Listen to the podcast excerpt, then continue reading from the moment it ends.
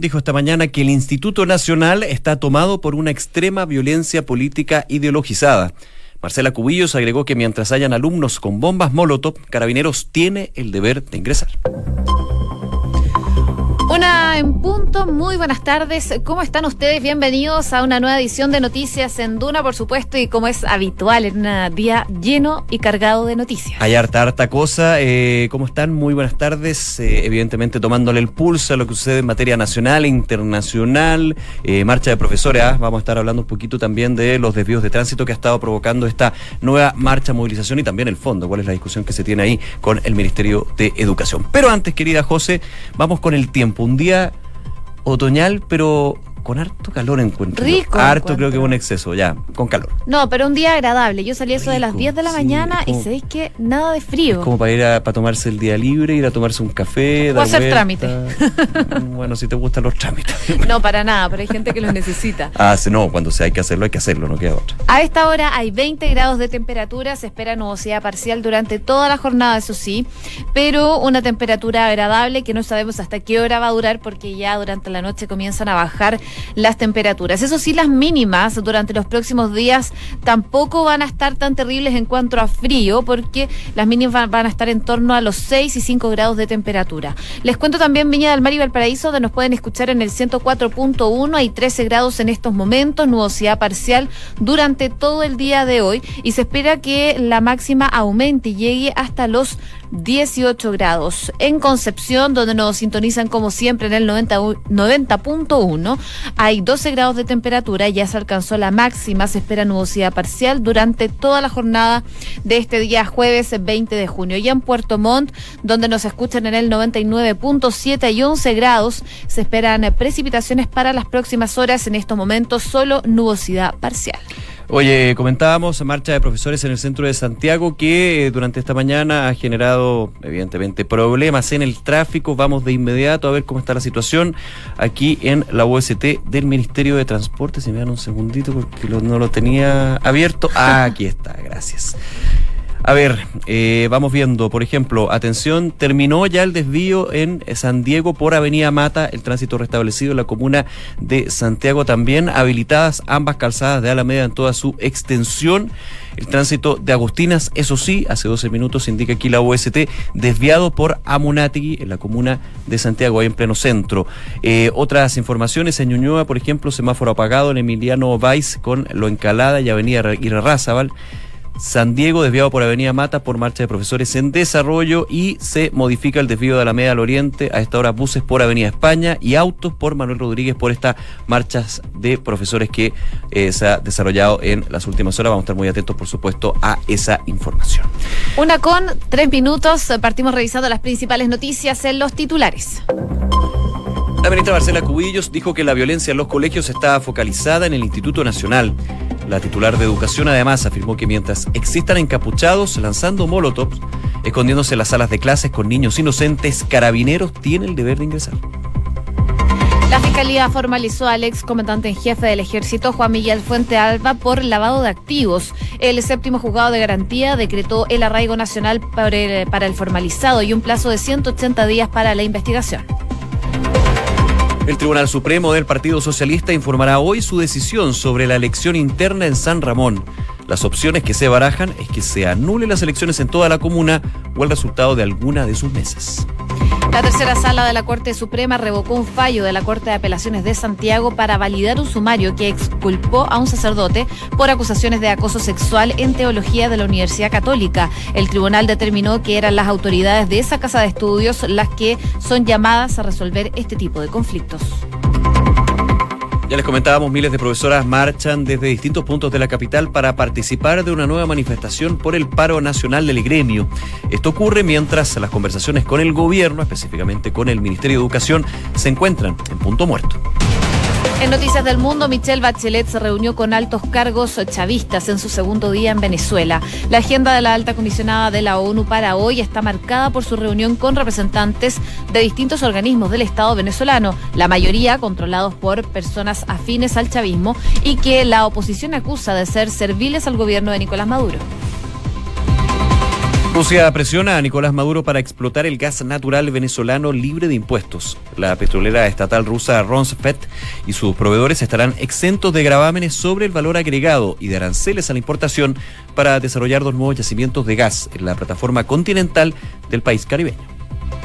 El Pentágono confirmó que Irán derribó un dron de Estados Unidos en espacio aéreo internacional. Se trata de la primera ofensiva directa contra el país norteamericano perpetrada por Irán desde el inicio de la crisis en la región. Washington asegura que se trataba de una misión de vigilancia en la zona.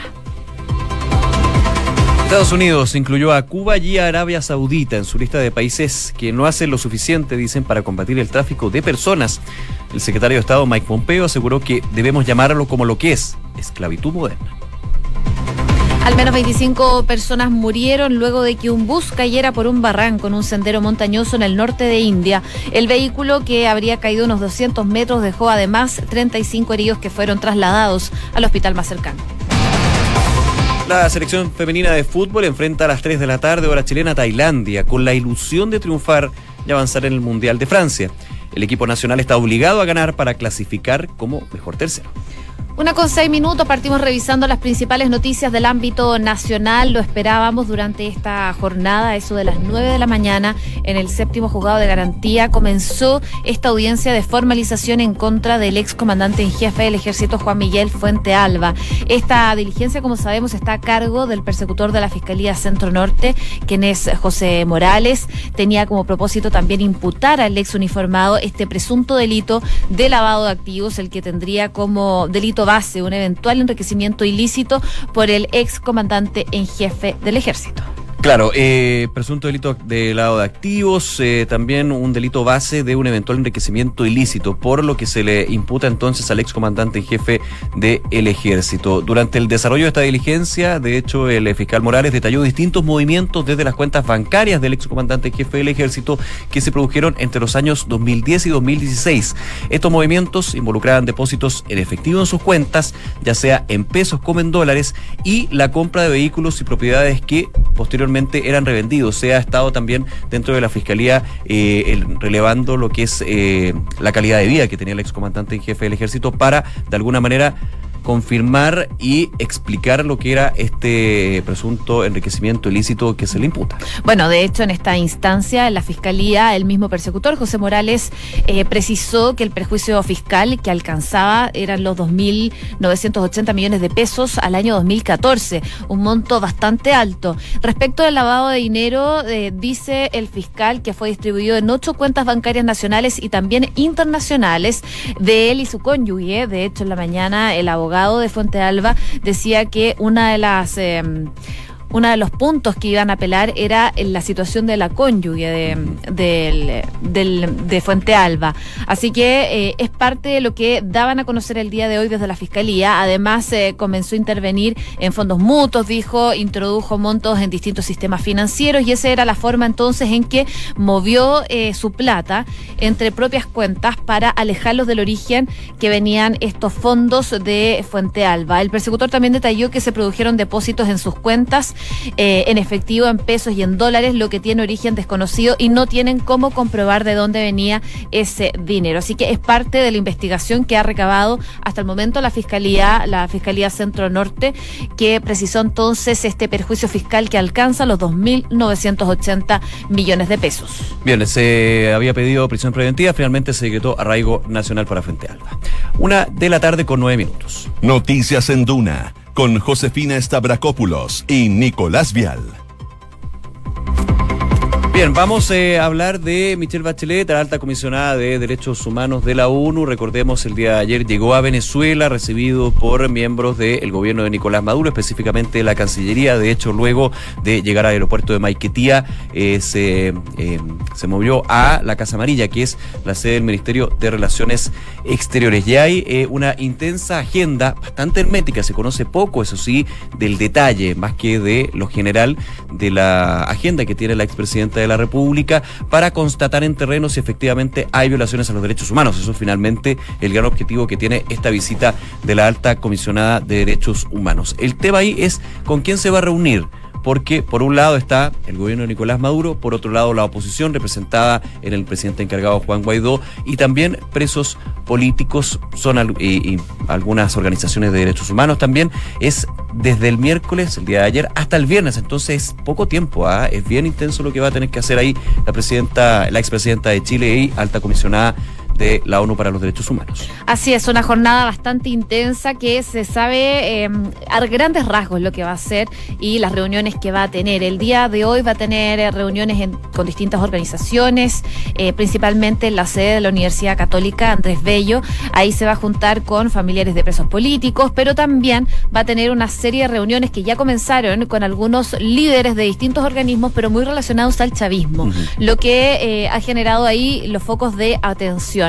Eso sí, se espera que ya mañana se junte con eh, opositores al eh, gobierno de Nicolás Maduro, principalmente con Juan Guaidó. Mismo día, en todo caso, que se va a juntar con Nicolás Maduro. Esa reunión se va a concretar antes de que Michelle Bachelet tome ese avión eh, y se vaya de Venezuela. Así que es parte de las reuniones que está gestando entonces la alta comisionada de la ONU para palpar de alguna forma la crisis que se está viviendo en ese país caribeño. Hubo declaraciones de Juan Guaidó, de hecho dijo que la visita de Michelle Bachelet es un reconocimiento implícito a la crisis que hemos denunciado por años, lo decía el líder de la Asamblea Nacional y eso evidentemente es parte también de hay, hay, no sé si una crítica, pero un punto de análisis, ¿sabes? ¿ah? porque muchos dicen, más que sostener reuniones con una parte y otra, con esta división que existe en Venezuela, muchos esperan de que Michelle Bachelet pueda y eso obviamente también dentro de la dificultad, poder movilizarse, poder llegar a lugares donde efectivamente puede haber in situ de si hay violaciones a los derechos humanos. Recordemos, no solamente desde lo que son, por ejemplo, los presos políticos, sino la situación de hambre, la situación de escasez de servicios sanitarios, todo lo que puede ser considerado una violación a los derechos humanos, no solamente desde el punto de vista de la violencia, también la situación psicológica, social, de habitabilidad, varios elementos que eh, varias organizaciones han pedido que la ONU tome en consideración. Ya lo comentábamos ayer, José, el viernes va a haber una declaración, está establecido que va a haber una declaración, puede ir cambiando evidentemente por parte de Michelle Bachelet sobre su visita, no se sabe dónde, a qué hora, bastante hermética la agenda hay que decirlo, pero eh, va a ser relevante para los insumos que va tomando la eh, alta comisionada de la ONU, y luego emitir un informe y ver qué pasa con ese informe, porque recordemos, todas las decisiones de la ONU en términos de las crisis que viven los países miembros finalmente se ven en el Consejo de Seguridad. Y en el Consejo de Seguridad los votos de China y Rusia han vetado una serie de medidas que el resto de los países miembros de las Naciones Unidas han querido desarrollar e impulsar sobre la ONU. ¿Podrá un informe de Michelle Bachelet, alta comisionada de la ONU para los Derechos Humanos, marcar un punto de inflexión? Esa es la gran duda y la gran pregunta, pero evidentemente ahora hay que dejar que Michelle Bachelet haga su trabajo, como dijo, le escuché, leí una declaración del alcalde Daniel Cado que le preguntaba, dijo, es minuto que la expresidenta haga su pega y después vemos qué pasa. Pero hay un punto que a mí me llama la atención no quiero ser mal pensada, pero ella va a estar resguardada todo este tiempo por el SEBIN. Es complicado. Y por la Guardia Bolivariana. ¿La van a dejar hacer efectivamente su trabajo? ¿Va a tener la libertad completa para juntarse con la oposición? Esa es la duda, evidentemente, que desde la oposición se ha hecho patente, que si efectivamente eh, la hoja de ruta, la visita, la guía es con miembros del SEBIN sabemos, ya claramente conocemos lo que es el SEBIN. Claro.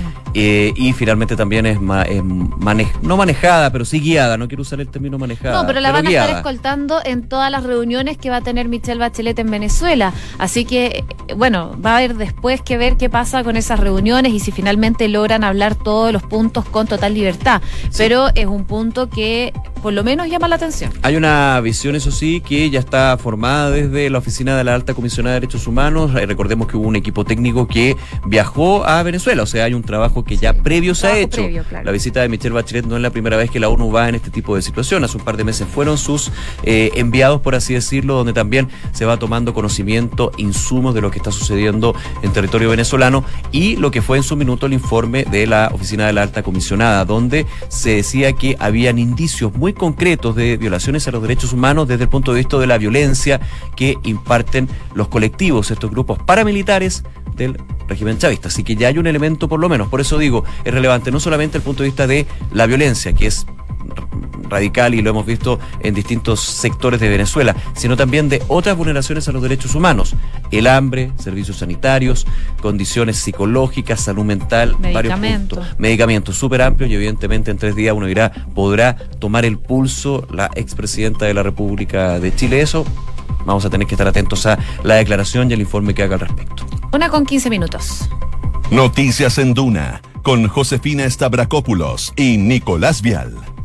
Bueno, hay dos noticias muy relacionadas a la educación. Una, lo que está pasando con el Colegio de Profesores y esta manifestación que se está desarrollando aquí, principalmente en Santiago. Y la otra es lo que está pasando con el Instituto Nacional.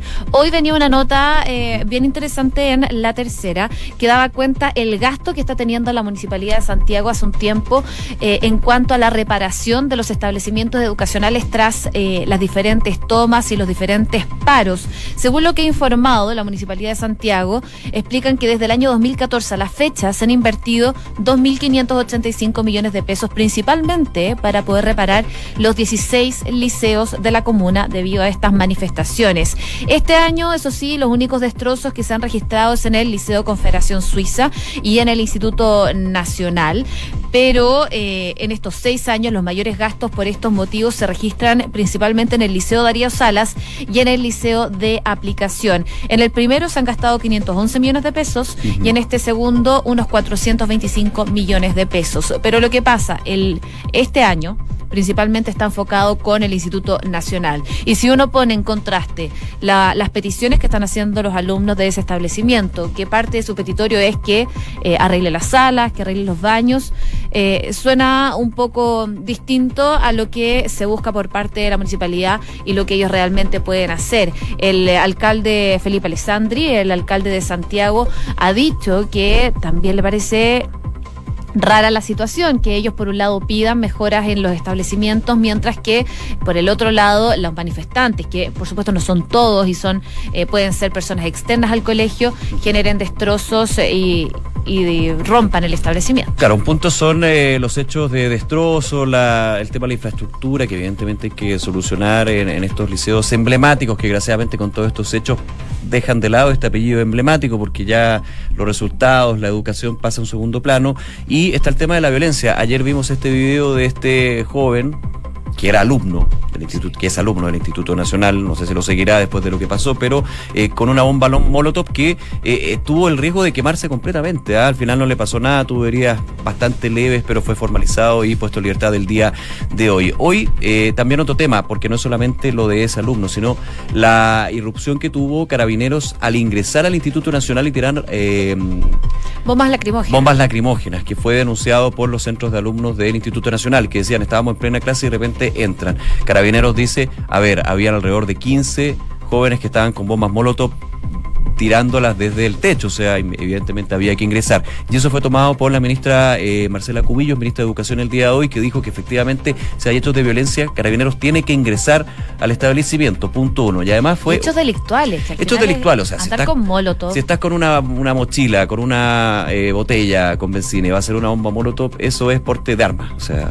claro, y ahí Carabineros tiene que, intervenir. Además que... Que no son todos, es que eso es lo delicado del tema, no son todos los alumnos. Al final estamos en una discusión donde eh, no podemos meter a todo en la bolsa, pero que hay violencia en el Instituto Nacional, hay violencia. Ayer el video era claro. De hecho, el alcalde mm, Alessandro dijo que en 15 minutos se tiraron como 35 bombas sí, No, 37 creo que era, una cuestión. Aunque fueran dos, da lo mismo, pero ese es el punto. O sea, por un lado, erradicar esa violencia, por otro lado, tener cuidado con los protocolos en términos de carabineros para no afectar al resto de los estudiantes que no tienen nada que ver. Pero evidentemente la situación del Instituto Nacional, que se ha replicado en otras, con la diferencia que ya está siendo extremadamente violenta. Ayer un niño, porque es un niño, podría haber terminado muerto. O ese niño podría haber llegado con esa bomba molotov a una clase y podríamos contar una historia mucho peor. O sea, el hecho es clave. La ministra Cubillos, lo comentábamos en titulares, dijo que el Instituto Nacional está tomado por una extrema violencia política ideologizada.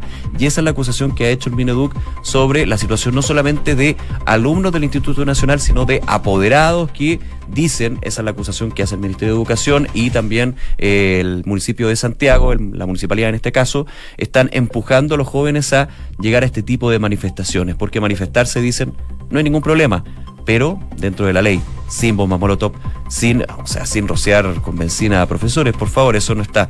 Los mismos alumnos dicen que han sido hechos aislados, es cierto, pero preocupa porque el grado de violencia, desgraciadamente, y en lo concreto, ha ido en aumento, o sea, eso es indudable. ¿Qué hacer con el Instituto Nacional? Bueno, el alcalde Alessandri ayer eh, dijo que se adelantan las vacaciones, que es una medida evidentemente para buscar eh, eh, soluciones más de fondo, yo entendería, porque finalmente adelantar las vacaciones no es porque ya llega a un punto límite, pero tiene que haber una conversación. La intendenta metropolitana Carla Rubilar, de hecho, dijo que se han tomado todos los puntos del petitorio de los alumnos del Instituto Nacional, los que se pueden abordar desde las demandas, pero que no justifica este tipo de hechos.